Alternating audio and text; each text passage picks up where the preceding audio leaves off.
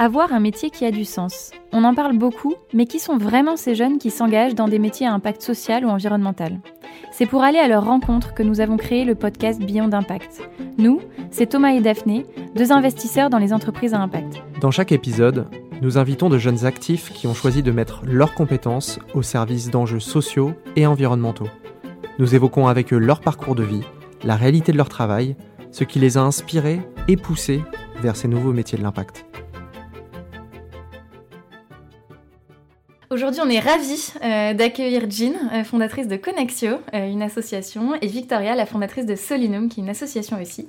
Alors, on va commencer par essayer de comprendre ce que vos associations respectives font. Alors, peut-être, Victoria, est-ce que tu peux démarrer en nous présentant Solinum? Avec plaisir. Donc, Solinum, c'est une association qui met l'innovation au service de la lutte contre la pauvreté.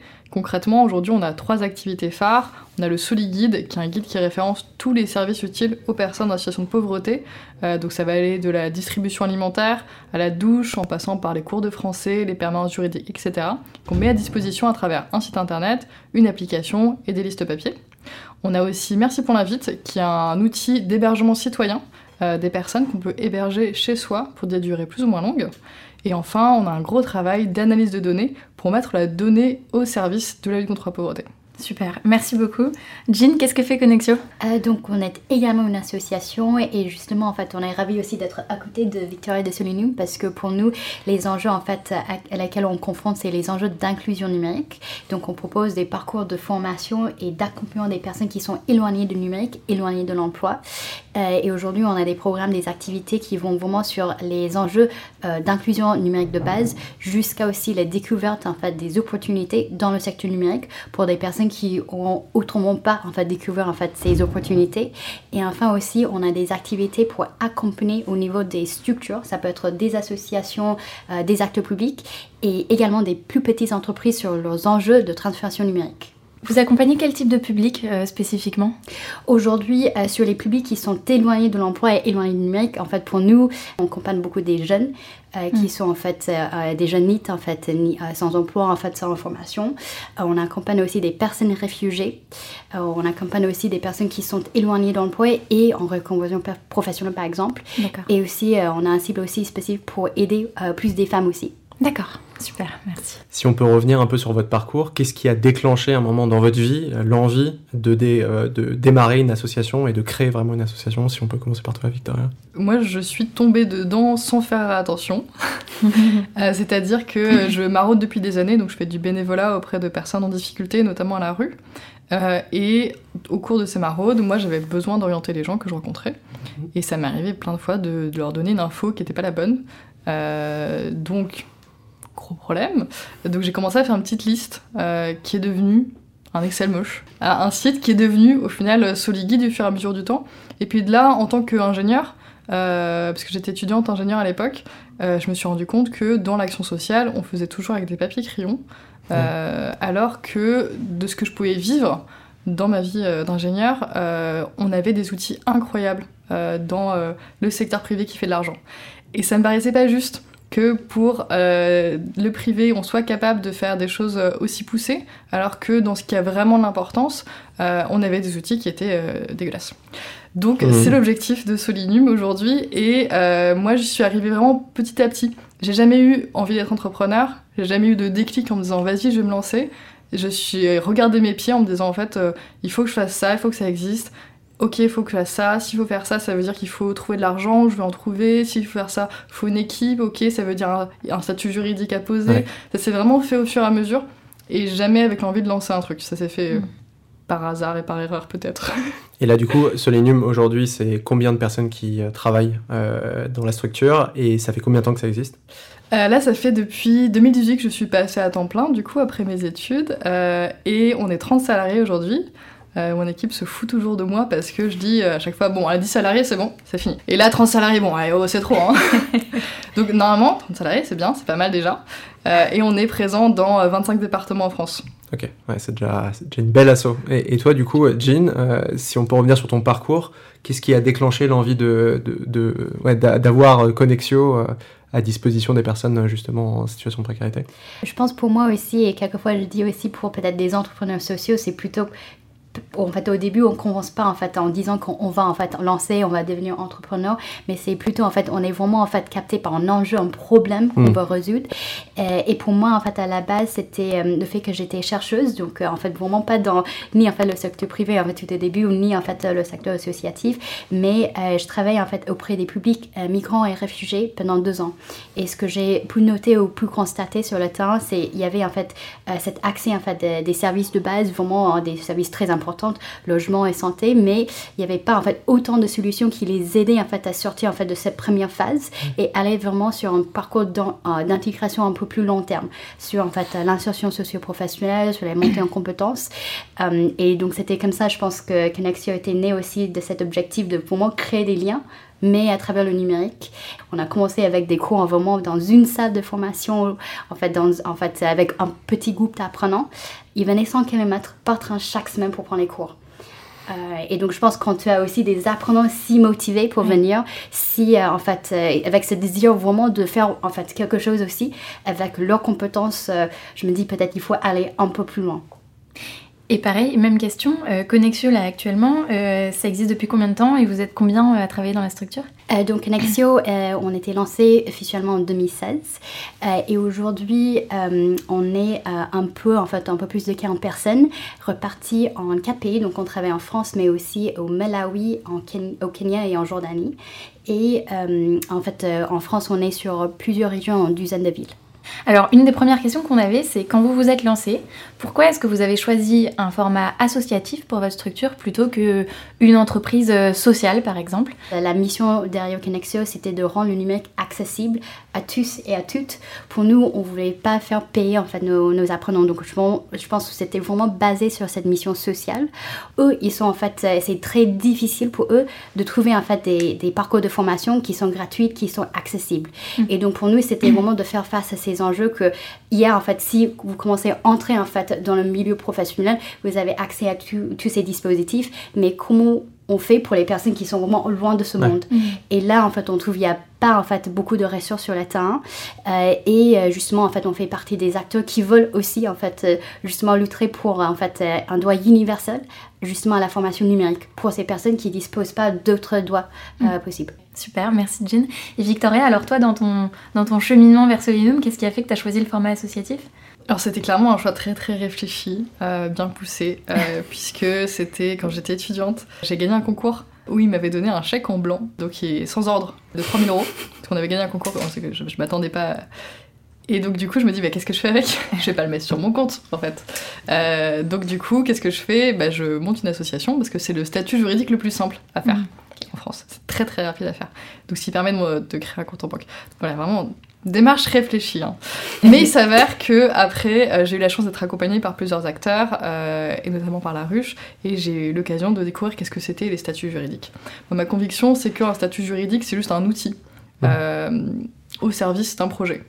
En l'occurrence, le projet, il a un impact. Moi, j'aime bien le statut associatif parce que la mission, elle est en premier lieu, ça va jamais être la recherche de profit. Je ne pourrai jamais vendre Solinum à plusieurs millions d'euros et me pas Bahamas et ça me va très très bien. Mmh. Il n'y a pas de propriété de l'association. Ça, c'est quelque chose qui me tient à cœur. Et euh, enfin, c'est surtout une question de modèle économique au final. Euh, nous, on est dans la lutte contre la pauvreté. Dans la lutte contre la pauvreté, il n'y a pas 36 solutions. Au bout d'un moment, c'est la compétence de l'État. Et c'est normal. Donc nous, on est subventionné, entre autres, par l'État et par les collectivités. donc ça fait sens au regard du modèle économique. Moi, je suis pas une énervée des statuts juridiques, c'est-à-dire que ça aurait pu être associatif, ça aurait pu être complètement autre chose. Personnellement, j'adore les coopératives. C'est, je pense, mon statut préféré. Mais l'important, c'est vraiment d'avoir un outil qui soit au service de maximiser l'impact social du projet, dans ce sens-là et pas dans l'autre. Ok. Et tu aurais pu faire Solinium une coopérative du coup? Bah, En l'occurrence, ça faisait pas trop de sens au regard du modèle économique, euh, des outils, etc. Mais si j'avais monté autre chose, qui, était, qui avait plus de sens en modèle euh, lucratif, hmm. j'aime bien les coopératives. Et tu parlais justement du financement. Euh, je pense que c'est intéressant de s'attarder deux secondes dessus sur le modèle associatif. Comment vous vous financez aujourd'hui? Et vous qui êtes des nouvelles associations dans le, dans le secteur, est-ce que vous avez des nouvelles formes de financement Est-ce qu'il y a des formes de financement alternatifs aussi pour les associations qui existent maintenant en France? Alors, je pense que le modèle associatif, c'est peut-être l'un des statuts où tu as le plus de diversité en termes de possibilités de financement. en tant qu'association, tu peux être subventionné par l'État, par les collectivités, euh, c'est notre cas. Tu peux aussi recevoir du soutien de fondations, de fonds de dotation, ceux dont on bénéficie également. Et tu peux aussi faire de la prestation. Ça nous est arrivé, par contre en termes de comptabilité, c'est la galère, hein, qu'il faut bien, hop, bien sectionner tout. Mais voilà, il y a une grande diversité sur ce qui est possible, tu fais aussi tes titres associatifs, tu peux faire tout un tas de choses. et c'est aussi ce qui est pratique avec ce statut, qui est assez malléable en fait. Et titre associatif, c'est quoi justement? Jean, est-ce que tu as... Euh, je pense pour nous, euh, on n'a pas en fait fait ça encore. On a commencé à continuer des titres associatifs euh, qui sont, je pense, des manières d'avoir en fait, c'est comme des prêts un peu d'un côté en fait, des prêts un peu plus solidaires. on peut avoir en fait avec des acteurs comme France Active ou d'autres aussi. Donc je pense que on a commencé en fait, et nous-mêmes on n'est pas allé. En fait, je suis assez intéressée par ce type de modèle. C'est les contre-impacts sociaux. Mm. pour l'instant, je pense que c'est, je pense qu'il y avait plusieurs qui étaient lancés, mais pas beaucoup en France. Peut-être pour les gens qui nous écoutent, comme c'est pas très connu, euh, est-ce que vous pouvez nous expliquer ce que c'est que les contrats impact social? Euh, Moi, je trouve ça un truc passionnant. C'est quelque chose qui nous vient plutôt du monde anglo-saxon. Euh, et donc, les contrats impact social, c'est en fait un porteur de projet qui va avoir un projet à fort impact, mais un impact qui va être souvent systémique. C'est-à-dire qu'il va pas avoir un impact direct immédiat. C'est pas tu vas faire une distribution alimentaire dans la rue et immédiatement tu as un impact. Ça va souvent être des projets à plus long terme. Et donc, il a des investisseurs privés qui vont euh, prêter de l'argent à ce projet, souvent pour des durées qui vont aller de 3 à 5 ans, donc euh, relativement long si on regarde les associatifs, euh, pour des montants assez importants, qui se chiffrent souvent même en millions d'euros. et ensuite, une fois que le projet est terminé, à l'issue du temps, l'État va rembourser aux investisseurs, plus un petit bonus, euh, l'argent qui sont euh, prêtés au projet si l'impact est présent. Ça paraît un montage très compliqué, juridique, financier, ta, En fait, tout simplement, ce que ça veut dire derrière, c'est qu'on va faire confiance à un acteur, euh, d'avoir un impact social fort sur un temps long, lui laisser le temps de déployer cet impact social, parce que cet impact social va aussi permettre à la société de faire des économies. Et donc au final, c'est gagnant-gagnant pour tout le monde, puisque les investisseurs privés ils prennent le risque et pas l'État. Et l'État, en tout cas, il va s'assurer d'avoir euh, quelque chose qui va avoir de l'impact social pour mm. la société et euh, créer une économie. C'est assez positif. et en général, tu as une société tiers hors de ce montage-là qui va valider l'impact social de la... qui a été réalisé par la structure souvent associative euh, pour le quantifier et notamment en termes de coûts évités pour la société, ce qui permet du coup après de calculer une sorte de retour sur investissement pour l'État. quoi. Et Jean, on n'en a pas parlé, quel est le modèle économique de Connexio et tes sources de financement? Aujourd'hui, euh, pour euh, euh, les parcours, en fait, ce qu'on a, en fait, nos programmes solidaires, donc là, c'est vraiment en fait sur les enjeux d'acquisition de, compétences de base, des parcours découverts. Ça, c'est plutôt par subvention ou en fait des types de financement un peu plus classiques pour les associations. On a aussi des parcours certifiants aujourd'hui. Qui sont en fait, en fait reconnus au niveau des titres RNCP. et ça, en fait, on commençait aussi à entrer dans des dispositifs de la formation professionnelle qui peuvent être l'alternance, par exemple, parmi d'autres dispositifs. Quand on entre dans ce milieu, il y a beaucoup, beaucoup de dispositifs, c'est pour ça. Et enfin, mais ça c'est quelque chose en fait où on a développé d'une manière très organique. On a commencé en fait avec certains contrats d'aussi avoir des formations sur mesure qui sont des prestations mhm. pour des acteurs. En fait, on a commencé beaucoup avec nos partenaires associatifs euh, pour aussi développer en fonction de leurs besoins aussi des parcours un peu plus adaptés euh, en fonction de, enfin, des besoins de formation, montée en compétences, euh, beaucoup des enjeux de digitalisation on voit aujourd'hui où il y a un peu des écarts entre les besoins sur le terrain et les outils vont, qui vont être adoptés en fait, en fait dans le marché si on se concentre plus sur les talents, sur la gestion des talents et le fait de les attirer, comment vous, vous c'est quoi vos challenges au quotidien aussi sur la gestion et le, la capacité d'attirer des talents dans des modèles associatifs? Sur le recrutement des talents, en fait, eux, ils viennent souvent pour l'impact social. Et là, je vois une vraie, euh, un vrai shift qui est en train de se faire où les personnes vont chercher à avoir un job qui a du sens, comme on dit. Mmh. Euh, donc ça c'est ultra positif. Euh, la difficulté c'est de trouver les bonnes personnes du coup qui vont pas forcément sur les, les plateformes par exemple, il y a une plateforme qui s'appelle Job Make Sense qui est parfait pour euh, les jobs à impact social, sauf que les personnes qui sont dans cette transition ne connaissent pas encore cet écosystème. Mm. Mm. Ça va être compliqué aussi d'aller les attirer, de... qu'ils puissent comprendre, qu'ils puissent passer à l'action euh, là-dessus. Moi, en tant qu'ingénieur, j'ai jamais entendu parler de social ou d'entrepreneuriat social, etc. Dans, dans, mes études. Mes potes euh, ingénieurs, ils sont pas dans le social. Hein. Ouais. Personne. alors que dans d'autres filières, plus gestion de projet, euh, type euh, Sciences Po, école de commerce, etc. Il y a pas mal de personnes qui, sont qui ont envie d'aller bosser dans le social euh, et qui sont prêts à faire des sacrifices aussi au niveau du salaire, parce que malheureusement c'est le cas aujourd'hui, même chez eux soutient la nécessité d'avoir un salaire juste pour les jobs qui ont du sens. Et donc dans la tech, clairement, c'est pas facile.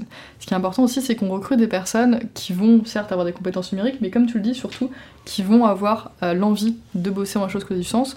Nous, entre deux profils, entre quelqu'un qui va être un, un cadre du, de la nouvelle techno à la mode, mais qui s'en fiche complètement de pourquoi il développe, et quelqu'un qui a envie d'apprendre mais euh, qui n'est pas encore tout à fait là, et par contre qui a la, compréhension profonde du besoin social, il n'y a pas photo. Mm. Le, la personne qui va avoir l'ambition sociale avant tout. Euh, mais c'est pas si évident que ça, parce qu'aujourd'hui, dans le, dans le secteur des ingénieurs, des devs, etc., on n'est pas encore totalement sensibilisé à ces questions euh, sociétales. Il y a beaucoup de changements. Il y a notamment euh, l'Attitude que vous connaissez sûrement, qui est une association qui essaye aussi d'insuffler un petit peu de tech for good euh, et donc euh, d'encourager à ce que le, le, digital soit de plus en plus for good et que les développeurs aussi s'orientent vers ça. Et euh, il y a probablement aussi quelques idées reçues sur le fait de travailler dans l'associatif pour euh, de la part de ses talents. quand on cherche un travail qui a un peu plus de sens, l'associatif y répond, mais en même temps pour des, pour des plus jeunes, ça, peut, ça peut faire un peu peur.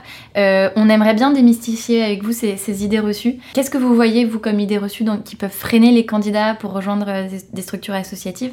Et, qu'est-ce que ça, qu'est-ce que c'en est en réalité? Est-ce qu'il y, y a, réellement, euh, on les rencontre sur le terrain? On peut commencer par ta Victoria. Euh, la première chose, généralement, quand je, quand je parle de ce que je fais, on me dit Ah, du coup, mais t'as un job à côté? Ah, bah non, c'est, mon travail. c'est euh, le premier, je pense, euh, cliché sur l'associatif, c'est qu'on voit tout de suite l'association de bénévoles. Alors qu'aujourd'hui, c'est une immense part des emplois en France où en fait c'est des associations professionnelles. Mm. Et j'ai l'impression que euh, pour beaucoup, on n'a pas forcément vu ça. Euh, j'ai la chance aussi, euh, en parallèle de Soyunum, d'être administratrice de la Croix-Rouge française. La Croix-Rouge française, c'est plus de 17 000 salariés. Hein, c'est énorme. au niveau, niveau 440 quand même. donc il y a quand même un gros enjeu de faire comprendre qu'en fait on peut travailler dans l'associatif et que parfois aussi c'est très efficace. On a besoin de compétences spécifiques, on a besoin d'être sur des temps pleins et c'est aussi très bien pour les enjeux sociétaux auxquels on fait réponse aujourd'hui. Euh, et puis les autres enjeux qu'on va voir sur les clichés dans l'associatif, c'est aussi les questions de l'efficacité. Quand on pense association, on pense à un truc un peu poussiéreux peut-être, euh, avec des associations qui vont pas être avec des outils à la pointe, etc. Euh, donc nous, ce qu'on essaie en tout cas, c'est d'être toujours dans l'efficacité, dans l'optimisation de nos actions, parce qu'on pense que c'est ce qu'on doit à nos bénéficiaires le plus efficace possible. Je pense même pour donner en fait un chiffre aussi sur la taille, en fait, je pense que c'est 1,3 million d'associations en France je pense en termes de nombre de structures, c'est aussi en fait un nombre assez important.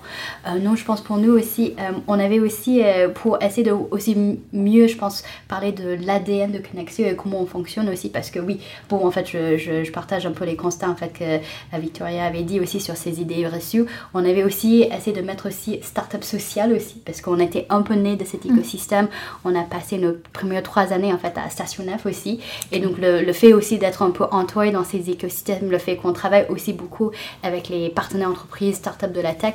Euh, je pense que nous a aidé un peu, mais je pense que oui, quelquefois on rencontre des partenaires ou d'autres qui pensent que euh, peut-être en termes de comment en fait on bouge, les pratiques qu'on a dans, en fait, euh, dans notre structure, en fait, ils sont un peu étonnés aussi parce qu'on est très très digital dans nos outils.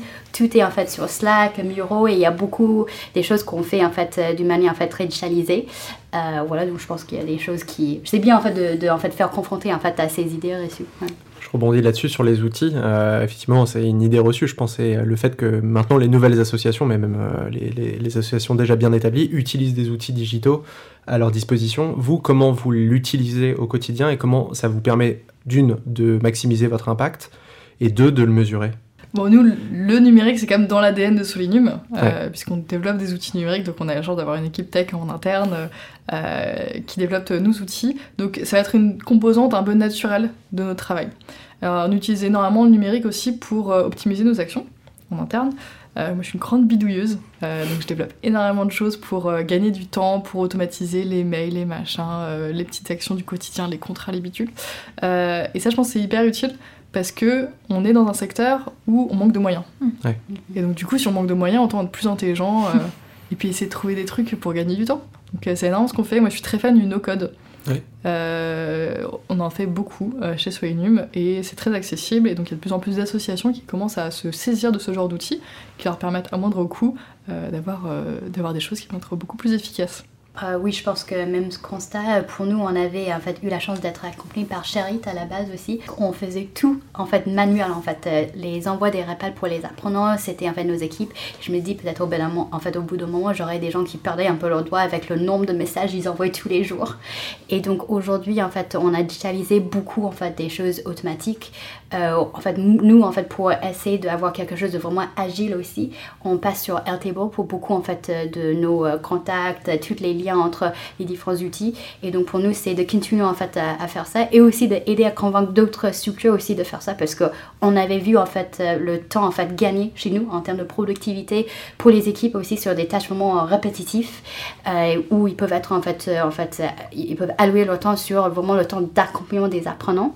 Mais je pense que c'est vraiment un, travail au fur et à mesure parce que les outils vont continuer à changer, évoluer aussi. et donc je pense que ça c'est en fait un travail au fur et à mesure, essayer d'adopter fait euh, au sein de Connexion.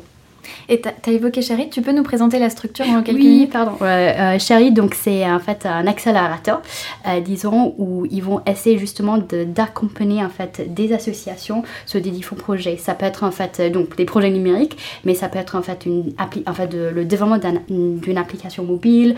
Euh, pour nous, c'était en fait de nous aider avec notre chantier de travail sur la digitalisation de tous nos processus, mais vraiment en fait c'est de partir en fait avec un besoin euh, tech euh, numérique et d'avoir des experts en fait des différentes équipes des entreprises comme Accenture ou Orange qui vont en fait accompagner ces projets pendant en fait euh, 3 et 6 mois. Donc c'est vrai qu'on voit que euh, maintenant de plus en plus d'associations se digitalisent pour euh, optimiser euh, leur quotidien et leur efficacité, mais aussi pour avoir un impact, tout simplement, typiquement Solinum. Est-ce que vous, chez Solinum, vous avez rencontré des, mm, des, des, controverses ou des enjeux éthiques autour du digital liés à un impact social? Ouais, nous on a eu plus de d'enjeux d'incompréhension, je pense. par exemple, sur Soliguide, qui est une énorme base de données, beaucoup d'acteurs qui nous ont demandé, mais du coup, est-ce que c'est RGPD, compliant, etc. Faut voir que sur Soliguide, ce qu'on référence, c'est du coup des services utiles aux personnes. Donc on a, euh, je sais pas, une distribution alimentaire, son heure de passage, ses conditions d'accès euh, euh, et les accès en transport en commun. C'est pas des données personnelles en fait. Mais il y a aujourd'hui une petite peur qui s'est créée quand même autour de ces questions de données. Donc dès qu'on parle de base de données, Oh là là. Alors qu'en vrai, bah, pour nous en l'occurrence, il n'y a pas d'enjeu. C'est quand même un enjeu très important à prendre en compte pour les associations, notamment quand on traite en direct avec les bénéficiaires pour protéger les données. Ça, ça paraît évident. Il faut aussi euh, sortir de quelque chose de dogmatique on essaye d'expliquer aux associations euh, bouh, c'est pas bien, il faut absolument que vous fassiez bien, et qu'on leur explique aussi comment le faire, euh, parce que c'est pas si évident que ça non plus euh, de se mettre sur ces questions-là. Et autre petit truc intéressant que je trouve chouette, c'est nous, par facilité, au début, on a utilisé sur euh, SoliGuide euh, le fond de carte de Google Maps. Le nombre d'associations qui sont venues nous voir en disant Alors attention les GAFAB, c'est pas bien, euh, ils ont raison.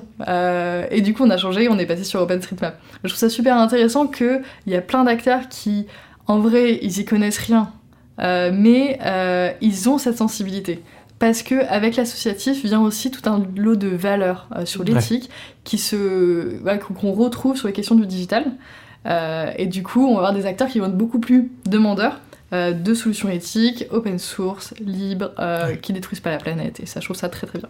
Et puis peut-être que dans l'action sociale aussi il y a un côté un peu contre-intuitif de dire on va mettre du digital pour avoir plus d'humains mais, mais, tu confirmes que vous, chez Solinum, c'est vraiment le digital qui vient au service de l'aide à l'autre? Oui, complètement. Bah, je pense que, bah, comme tu dis, c'est euh, un outil euh, qui est au service de l'autre. Le digital, ça permet de gagner du temps, en tout cas pour l'utilisation qu'on en a. Euh, par exemple, nous, ça va permettre de faire gagner énormément de temps aux travailleurs sociaux pour qu'ils puissent se concentrer sur leur cœur de métier qui est le lien avec les bénéficiaires. S'ils sont obligés de faire des tâches administratives pendant des heures, mm. c'est pas positif et c'est pas leur métier et c'est pas ce qu'ils devraient faire. Donc c'est pour ça que c'est ultra important pour nous d'avoir des outils qui vont être co-construit avec eux euh, pour et avec les acteurs de la solidarité pour qu'on soit sûr qu'on réponde à leurs attentes et qu'on fasse des choses qui leur fassent gagner euh, énormément de temps. Euh, et je pense qu'on ne devrait pas opposer aujourd'hui le digital et l'humain. En fait, le digital, mais c'est comme n'importe, c'est comme un papier, c'est un outil en fait, c'est tout. Mmh. Et est-ce que tu le vois aussi comme un outil de mesure, c'est-à-dire tout ce que vous avez fait jusqu'à présent sur la récolte et la structuration des données, est-ce que vous pouvez aussi la valoriser pour mesurer votre impact? Ouais, euh, je pense que c'est une grande chance de bosser dans le digital parce que naturellement, tu vas avoir énormément de statistiques qui vont remonter euh, mm. si tu les mesures, évidemment. Euh, donc nous, c'est une grande chance là-dessus. par exemple, on peut te dire que depuis le début de l'année 2022, il y a eu plus d'un million de recherches sur SoliGuide. énorme, c'est génial. Par contre, ça va pas tout faire. Euh, je mets un petit point d'intention, il faut bien différencier, j'adore l'évaluation d'impact social, passion, euh, les indicateurs de moyens et les indicateurs de résultats. Par exemple, te dire qu'il y a un million de recherche sur Soliguide, c'est cool, c'est un indicateur de moyens ultra positif, par contre, c'est pas un indicateur de résultat, enfin, un indicateur euh, d'impact. donc, on va, on va pas faire l'économie d'enquête auprès des bénéficiaires et des acteurs de la solidarité pour comprendre quel est le changement opéré chez eux. Ce que je trouve très intéressant avec le numérique, c'est que ça peut non seulement nous aider à avoir des données pour notre impact, mais aussi pour tout l'écosystème. Par exemple, euh, sur Soliguide, on a une cartographie de tous les acteurs de la solidarité qui existent, avec leurs horaires, leur saturation, etc.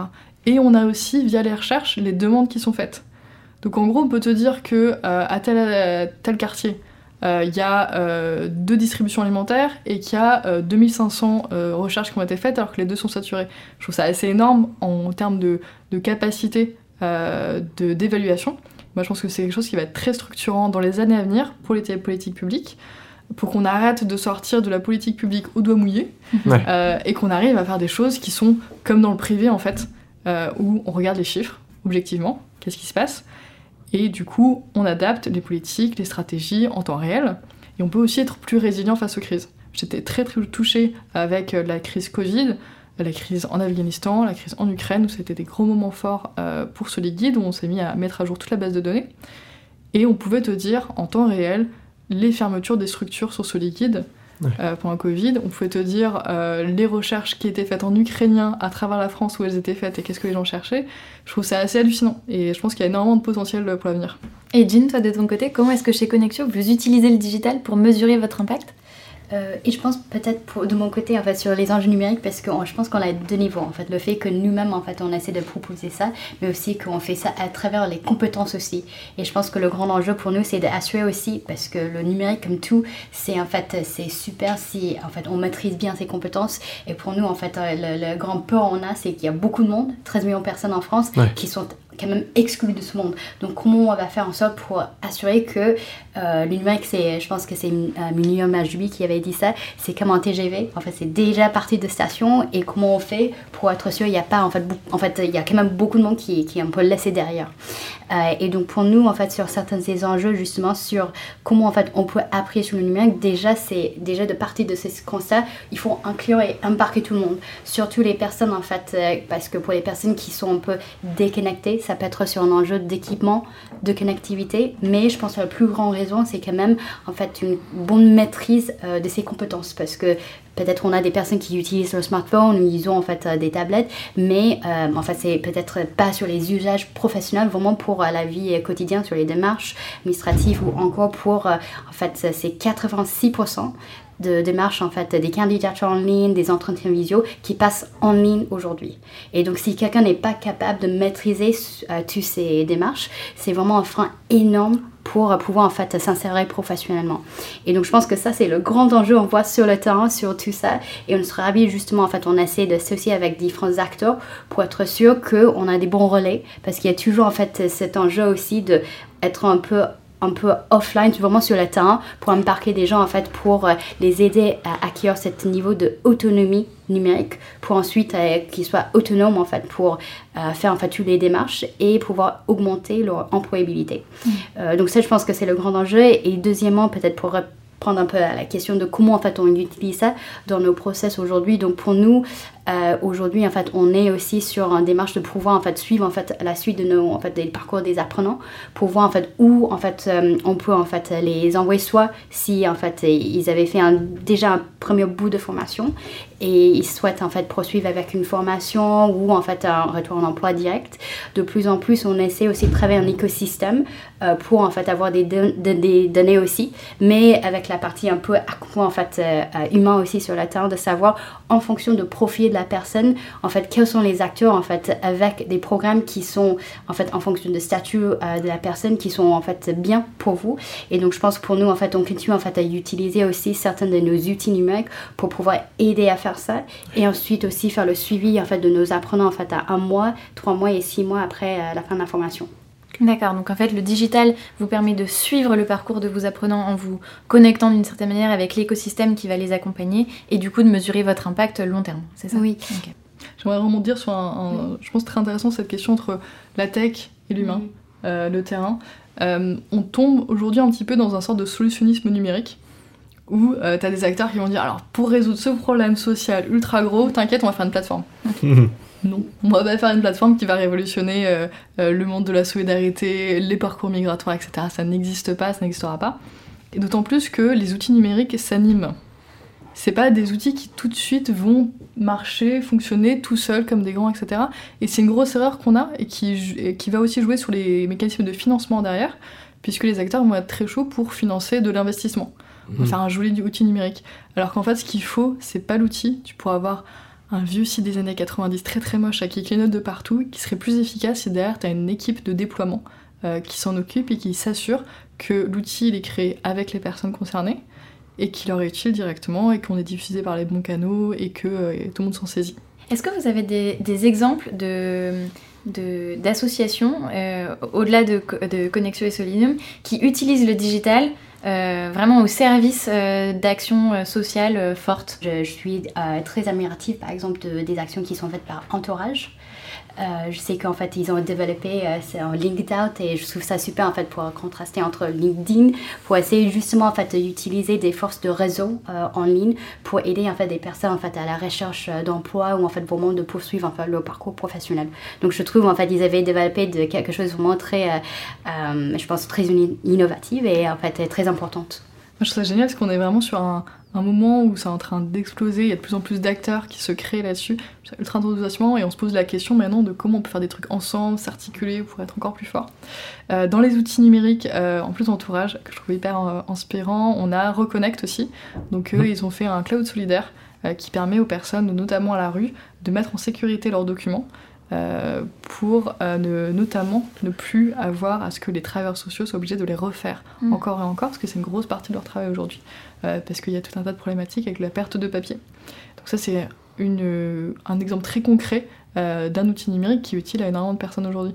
Au-delà de l'attitude, euh, est-ce que vous avez des exemples de structures qui permettent euh, de donner un peu de son temps à des associations, notamment dans, le digital? Je pense euh, pas, mal aux, personnes qui ont des jobs à côté mais qui voudraient pouvoir s'engager dans, des assos.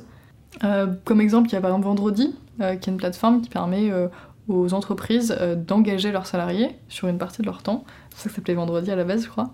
et du coup, on avait bénéficié, nous, pas mal de mécènes de compétences par Vendredi. Euh, donc ça permet aux entreprises euh, bah, et surtout à leurs collaborateurs de pouvoir faire des choses qui ont du sens et aussi de s'enrichir parce que c'est des mêmes challenges euh, au final intellectuels. Je pense que vendredi, je pense que peut-être il y a d'autres plateformes aussi que avec qui je pense Wannabe aussi, mais je pense que ouais, mhm. je pense qu'il y a aussi, je trouve c'est c'est positif aussi. Il y a de plus en plus des initiatives et après derrière c'est aussi de, de, en fait pour l'organisation un peu plus logistique derrière de comment en fait on va justement être matché et aussi pour nous aussi au sein de l'équipe être vraiment préparé pour en fait accueillir aussi des, des futurs collaborateurs. Hmm.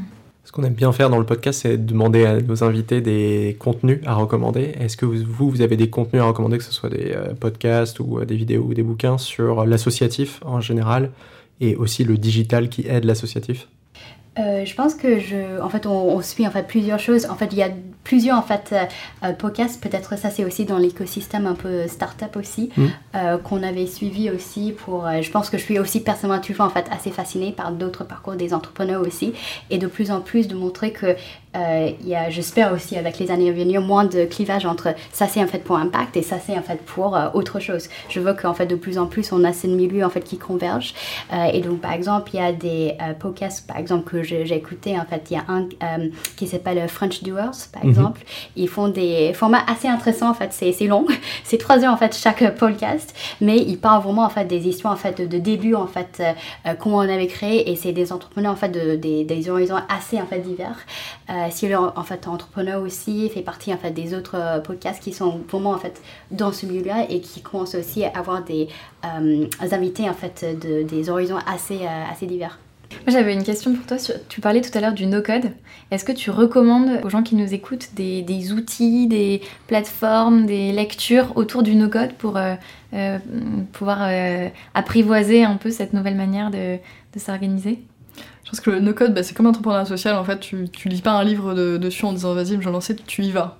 Euh, Et du coup, sur le no-code, moi, je peux recommander des outils en tout cas. Mhm. je suis très fan de, des outils classiques, donc Airtable, euh, Notion, Zapier, Make, euh, voilà, on n'a pas, pas inventé l'eau chaude. Il y a des outils incroyables qui existent, et puis après des outils qui vont s'agréger là-dessus, par exemple Softair plus Airtable, des choses comme ça. donc je recommande surtout bah, de s'y mettre et de tester des trucs et d'automatiser des trucs et de se rendre compte qu'en fait c'est super facile et que. par exemple, en, en tant que femme, je trouve que souvent on va se dire le développement c'est impossible, alors qu'en fait le dev ça va. Et pareil pour le no-code, qui est encore plus accessible, on peut se dire non mais c'est pas pour moi, c'est trop technique. Si, si, si, euh, si tu sais faire euh, je veux ça en entrée, je veux ça en sortie, t'es capable de faire. Message reçu. Est-ce que vous recrutez dans vos structures actuellement? Et, sur, et si oui, sur quel type de poste? Qu'est-ce que vous recherchez? Euh, nous, on recrute très souvent parce qu'on est en très grosse croissance. Euh, nous, on va recruter des profils euh, assez classiques au final, en termes de, de postes, en tout cas pas classiques en termes de personnes qu'on a heureusement. mais ça va être de la gestion de projet, ça va être du dev, de la data, enfin voilà, des, des trucs dans, comme dans n'importe quelle startup au final. Super. Et chez nous, actuellement, on avait des postes qui sont sur en fait, il y a les deux en fait sur le terrain, euh, par exemple sur des charges d'émission euh, pour en fait euh, coordonner nos activités. Des formateurs, on est toujours en recherche des formateurs aussi, formatrices pour nos programmes. Et aussi, on a un profil en, fait, en particulier en ce moment pour chercher un product owner aussi sur certains justement de nos outils. Jean Victoria, merci pour votre temps, merci beaucoup pour vos réponses, c'était très inspirant et à très bientôt.